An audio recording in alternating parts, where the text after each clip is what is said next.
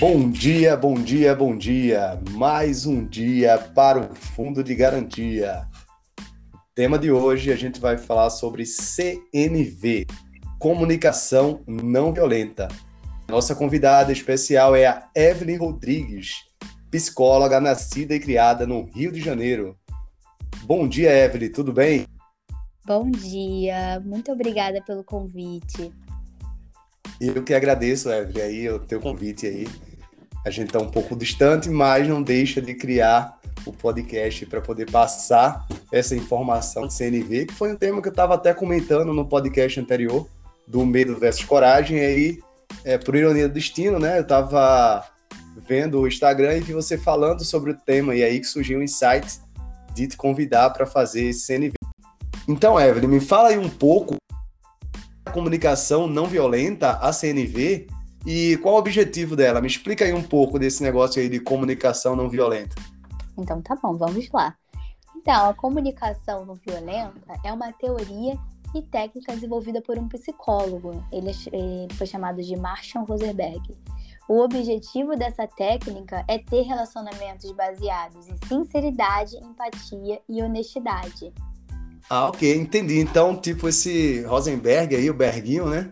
A gente consegue, então, mudar as pessoas para conseguir o que eu quero, é isso? Aí eu quero aprender esse negócio aí. Não, não. Não é sobre mudar pessoas, nem comportamentos dessas pessoas para a gente conseguir o que a gente quer.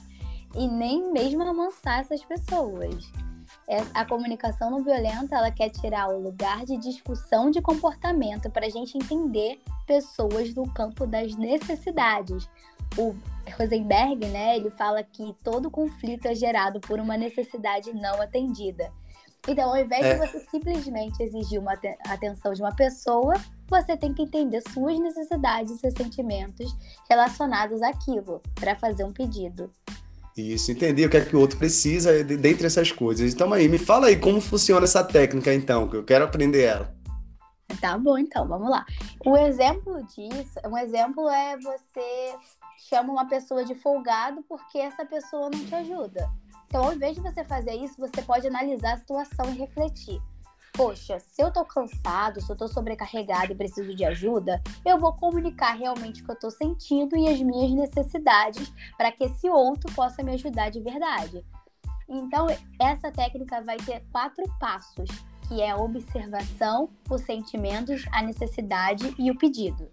Entendi. A gente vai ter que dividir, então, divide em quatro passos. Tem tudo isso aí dentro da CNV, eu não sabia.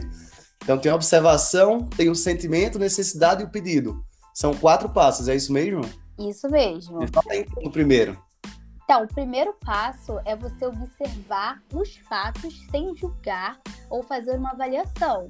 Você tem que entender as suas necessidades e sentimentos. E, então, para isso, você tem que sempre estar tá observando, percebendo constante todas as situações. Entendi. Essa aí, no caso, seria a primeira parte que eu tenho que fazer, no caso. A primeira parte seria o observar, correto? Exato. Então, observar o cenário para poder ver onde é que eu vou pisar, para dizer assim. Isso. E aí, depois da observação, você tem que identificar os seus sentimentos daquele fato que você observou. E essa pode ser a tarefa mais difícil, porque as pessoas, ao longo da vida, são desencorajadas a manifestar seus sentimentos, suas emoções, né? e aí acaba tendo dificuldade de se conectar com esses sentimentos. Mas é muito importante a gente expor, a gente entender, para a gente se mostrar de forma real, de forma sincera e verdadeira. Porque quando a gente mostra a nossa vulnerabilidade, a gente estabelece uma conexão emocional com o outro. E isso, de fato, pode ajudar nessa resolução do conflito. Entendi. Então, no caso, a CNV ela vai servir para mim na vida pessoal, vai servir no meu trabalho, vai servir até no casamento mesmo, não é isso? Com certeza. E aí, depois, você vai reconhecer as suas necessidades, que vai estar ligada com esses sentimentos aí que você identificou. Se o conflito ele se estabelece porque sua necessidade não está sendo atendida, é importante comunicar, né, de forma clara e direta. Assim vai aumentar a probabilidade do outro atender essas suas necessidades. É, e não vai ser recebida como uma crítica ou julgamento, porque vai estar atrelada a teus sentimentos. Entendi finaliza aí essa parte que eu já vou entrar com outra pergunta. Tá bom. Então, por fim, a gente tem que fazer um pedido de forma clara, direta e concreta. É, essa etapa é muito importante a gente falar o que tá querendo e não o que a gente não tá querendo, né? Porque é muito comum a gente falar, ah, não quero, não vou a tal lugar. E essa expressão às vezes causa uma resistência no outro, um sentido de defesa, né? E não de acolher. Então, tem que levar em consideração as suas necessidades, os pedidos também. E não querer fazer que seus pedidos né, se tornem uma exigência. Se a gente critica, a gente julga o outro porque a pessoa não está fazendo o que a gente quer. Então tem que tomar cuidado com essa questão. Então, na minha parte aí, Evelyn, eu trabalho na, na área do liderança para poder lidar aí com meus colaboradores, né, para poder eles não terem aquele preconceito e também não me acolher e contar com a minha ideia, correto? Correto. Ah, muito legal essa parte aí, essa primeira introdução ter esse controle. É, mas agora vamos para a realidade. Né? Na minha vida, é, eu tenho um momento, às vezes, de estresse grande. Então, eu não vou lembrar. Como é que eu vou lembrar aí desses quatro passos? Então, o segredo é o autoconhecimento, né? Então, você sempre tem que estar tá nomeando o que você está sentindo nas situações da sua vida. Seja raiva, seja tristeza, seja o que for.